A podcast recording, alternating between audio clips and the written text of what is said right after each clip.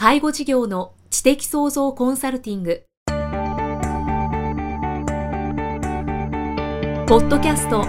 介護事業の知的創造コンサルティングでは介護事業サービスを充実させるヒントはもちろん介護事業特有のマーケティングや数字を具体的にするアカウンティングの知識を身につけていただける番組です。番組では脳の専門家である長谷川芳也が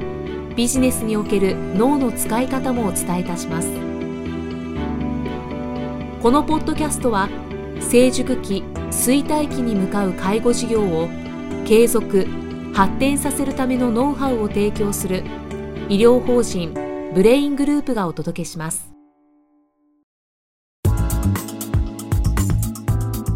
こんにちは、生きみえです。介護事業の知的創造コンサルティング。今日は第97回をお送りしていきます。長谷川先生よろしくお願いします。よろしくお願いします。さあ今日はどんなお話をしてくださいますか？えー、前回はですね、はい、まあ、苦手な分野はプロの力を借りるというお話をさせていただきました、はい、今回は2回目になるんですが今回は講演。人の前でお話をするというお話をさせていただきます。はいまあ、経営者でなくてもですね、まあ、あの人の前で話をする機会がある方っていうのは結構見えるんではないかなというふうに思います。はい、で、まあ、僕自身もですね年間50回ほどの講演をさせていただいています。でまあ最初始めた頃はですねもうただやみくもに人前で話をしてたんですが、はい、まあ、本当にこれでいいのかなというふうに実は思ってたんですね。確かに不安を感じ始めますよね。そうなんですね。まあそれなりにこう受けてるからいいのかなと思ってはいたんですけど、ただまあトレーニングというものを受けてなかったもんですから、はい、でそういった中にですねお知り合いからですねいわゆるプロの講演家、うん、いわゆるこう人の前で喋ることをまあなりわいとしているこうプロの講演家の伊藤真さんという方をご紹介いただきまして、はい、実はその方にですね個人的な指導を受けることになったんですね。はい、結構すごいんですよ。えー、2時間を2回、はい、で、まあ、僕の講演の DVD をですね前もって3本ぐらい、えー、全部伊藤慎さん見ててくださって、うん、で1対1でじゃあ長谷川さんこうこのネタでちょっと喋ってみてみたいな感じでこう喋るでそれに対してこれをこういうふうな言い方にしたりこういう感じで喋ったらどうという指導を受けるっていうのを大体4時間やったんですね。うん、はいでまあ、とっても多くのことを指導いただいたんですが、まあ、いくつかちょっと今日ご紹介したいと思います。お願いします。本当にすごく大事なのって講演の最初なんですよ。最初、はい、僕もずっとその目で見るとですね例えば紹介されて演題に立った途端いきなり喋る人って結構いるんですよね。ご紹介されてパッと立った途端にさっと喋り始める方がおられるんですが、実はここってすごいポイントなんですね。はい、だから壇上に上がっていきなり喋り始めるっていうのはできるだけ避けないといけない。でまずいきなり喋るんではなくですねまずこう壇上に紹介されて立ったら一回姿勢を正してですね会場全体をゆっくりと視線を送るんですね。うん、でそうしてから落ち着いてから、えー、姿勢を正してからですねゆっくりと丁寧に、えー、本日はお招きいただきありがとうございます、えー、医療法人ブレインの長谷川でございますというような感じで始めるとですねもうそれだけでこう聴衆の方はですねおなんかこの人慣れとるなという雰囲気がもう最初のもう一発目で出ちゃうんですね。だからなんか緊張してねドキドキしてるとこう呼ばれていくとすぐ「あ皆さんどうもこんにちは」ってこう喋りたくなるんですが、もうそこでこう視線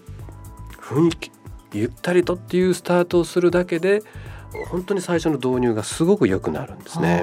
みんな聞こうっていうこう体制に入るんですかね。といつもとこいつは違うぜっていう感が漂うんじゃないかなと思います。大体ね気をつけないといけないのは講演を聞いてる人っていうのは聞き慣れてる人が多いんですねいろんな講演。でどっかこう評価しようという感覚があるもんですから、はい、やっぱりなんかこう慣れてない雰囲気だとか緊張してる雰囲気があるとそれだけでなんとなくこう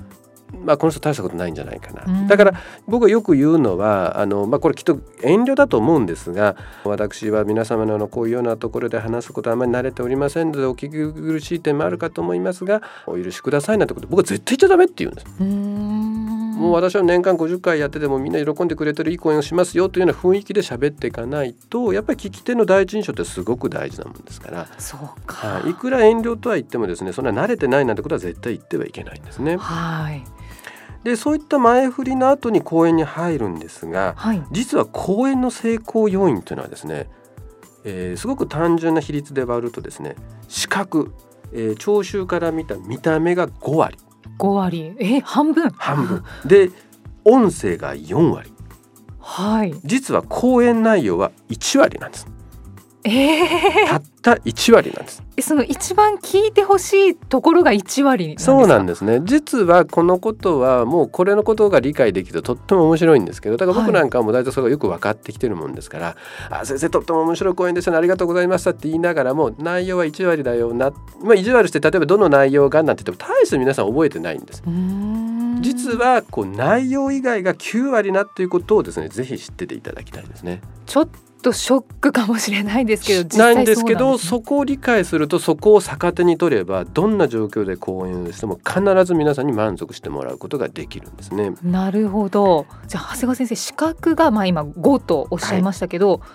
その資格っていうのは身振り手振りそれに集中するってことですそうなんです。要するに視覚っていうのはまず講演の際のこう身振りだとか手振りがあるんですね。うんでこう要するに僕らの身振り手振りっていうのは皆様からすると要するに視覚なわけじゃないですか、はい、目で見えてるものになるものがとっても重要になるんですね。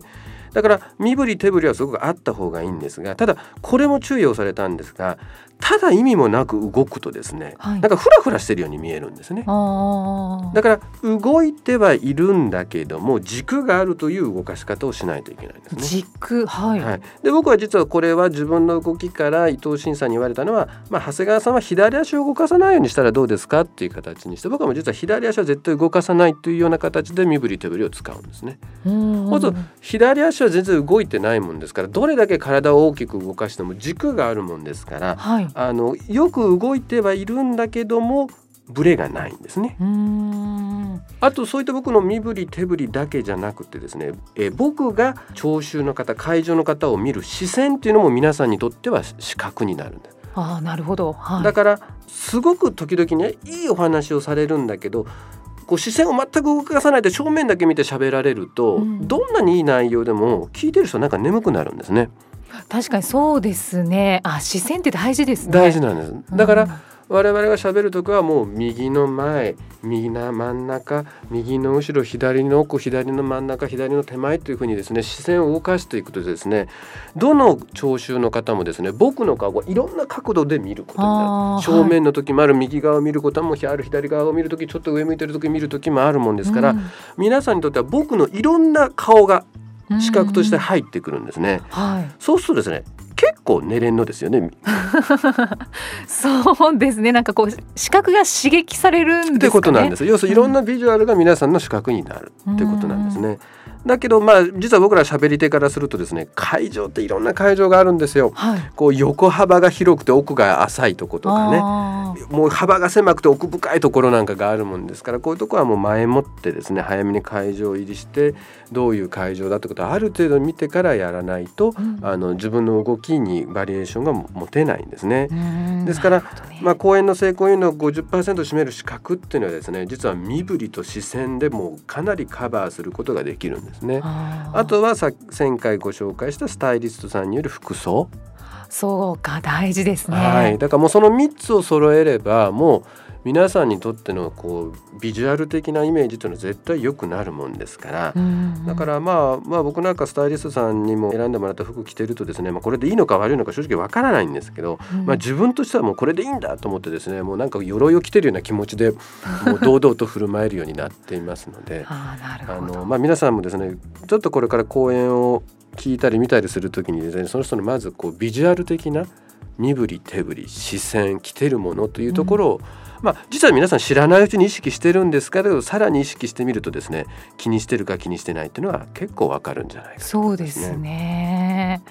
えー、じゃあ長谷川先生あの、まあ、聴覚がそうですね次は 4, 4あるっていうことですけど、ね、これやっぱり声の出し方とかになるんですか、ね、そうですね。まあまず声の大きさと抑揚ですよね。もう声がちっちゃくてですね聞き取りにくいということは論外なんですが、はい、まあ特に講演なんかしてるとですねマイクの調子が悪いようなケースも結構あるんですね。そうなんですね。もうこれは笑い話なんですけど、私は過去にですねマイクの調子が悪くて拡声器で講演をさせられたことがあるんですね。え途中からですか？はい。覚醒器っていうのはですね声の抑揚をつけれないんですよね。本当ですね。でも本当に盛り上がらない公演になったことがありますので、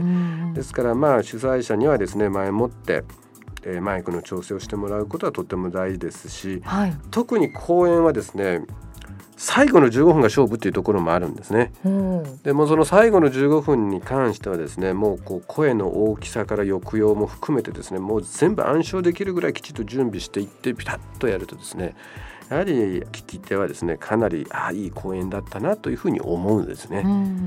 だからまあこのようにお客様聞き手から見たこうビジュアルとこう聴覚の準備っていうのがすごく重要なんですね。いやこんなに重要だとは思わなかったですね。いやこれ僕もね分からなかったんですけど実は僕がですねこの個人レッスンを受けてる時にですね、はい、えー、その伊藤慎さんが僕のですよ僕の講演ネタをですね、はい、長谷川さんこうやって喋るとどう？って何度も何度もいろんなこうネタを喋ってくれるんですよね。はい、そうするとですね伊藤慎さんはもちろんお医者さんでもないし認知の専門でも何でもないいわゆる素人なんですが、はい、はっきり申し上げると私が喋るよりはるかに面白くて説得力があったんですね。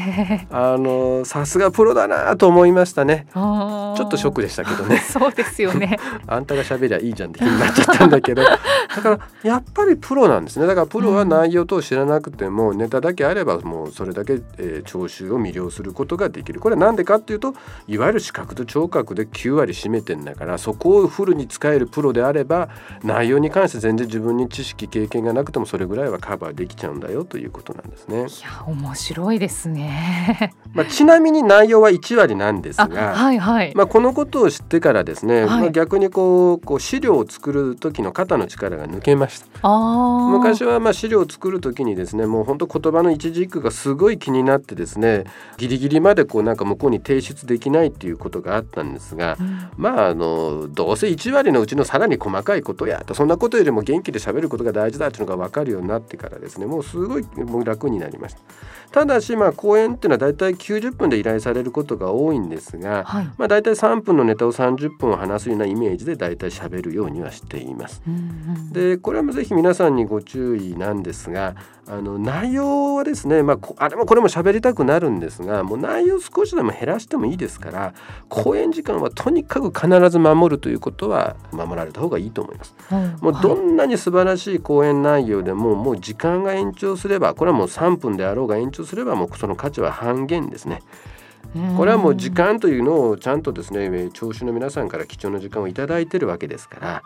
まあ、ただこれはですねやっぱある程度慣れも大事なんですけど僕はもう最近実は1分単位で調整はできるようになりましたね。でもそうですよね年間50本ぐらいされてるんですもんね、はい、そうですね。だから前回あの鳥越さんと講演をする時もですね、はい、僕が基調講演をしてその後鳥越さんとのシンポジウムになるもんですから絶対延長はできないっていうことがあったもんですからあの内容は全て変えたんですけど全て50分ジャストで終了することができたんですね。す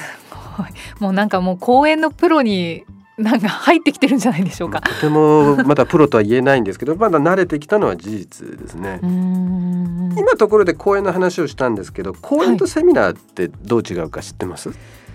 あもう本当にイメージですけれど、はい、えっ、ー、とセミナーはなんかなんだろうな。勉強するというイメージですね。情報をもらってそれで勉強するという。そうです。そうなんですね。はいあの講演っていうのはですねあの情報よりもですねいい話を聞きたいのが講演なんですね。はい、うん、だからすごいいい講演だったあでも何だったっけ情報はっていうのが講演なんですだから逆に同じ人の話でも私またあの人の講演を聞いて感動したいからって何度も聞くってことが講演はあるんですね。あなるほど、はい、だけどセミナーっていうのはあくまでこう情報を伝えることが主ですので変な話同じ話何度も聞くってことはあまりないんですね。ですから僕はですねだいたい講演を依頼された場合はもうパワーポイントは使わないんですね。要するにパワーポイントを使うっていうのは聴衆の視線がパワーポイントの画像と自分と両方に行くもんですからすごく視線を先ほどのビジュアルという点では引き込むのが難しいもんですからだから講演を希望されてる場合は実はもうパワーポイントは絶対使わない方がいい自分一人で身振り手振りで喋った方が間違いなくいいんですね。なるほど、はい、ただたまにこうセミナー例えば専門職例えばドクターだとか専門職の方にこう情報をきちっと短い時間で伝えるような場合は逆にパワーポイントがすごく有効になるんですね。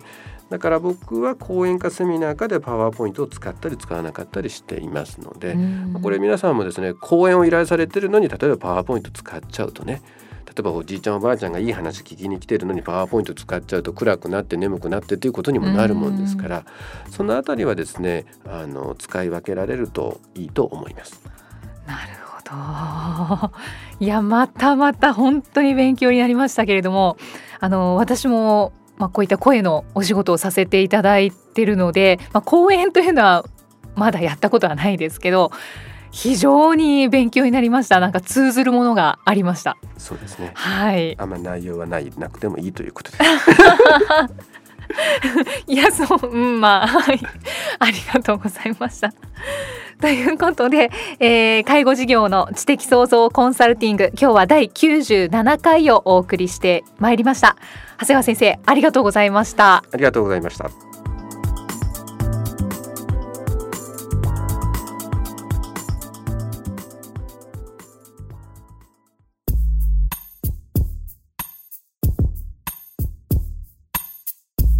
今日のポッドキャストはいかがでしたか？番組では長谷川義也への質問をお待ちしています。質問は株式会社在宅のウェブサイトにあるお問い合わせフォームからお申し込みください。サイト URL は http コロンスラッシュスラッシュ brain-gr.com スラッシュ ZAITAC http コロンスラッシュスラッシュブレイン -gr.com スラッシュ在宅です。それではまたお耳にかかりましょう。この番組は提供医療法人ブレイングループ理事長長谷川義也。プロデュースキクタスナレーション生きみえがお送りしました。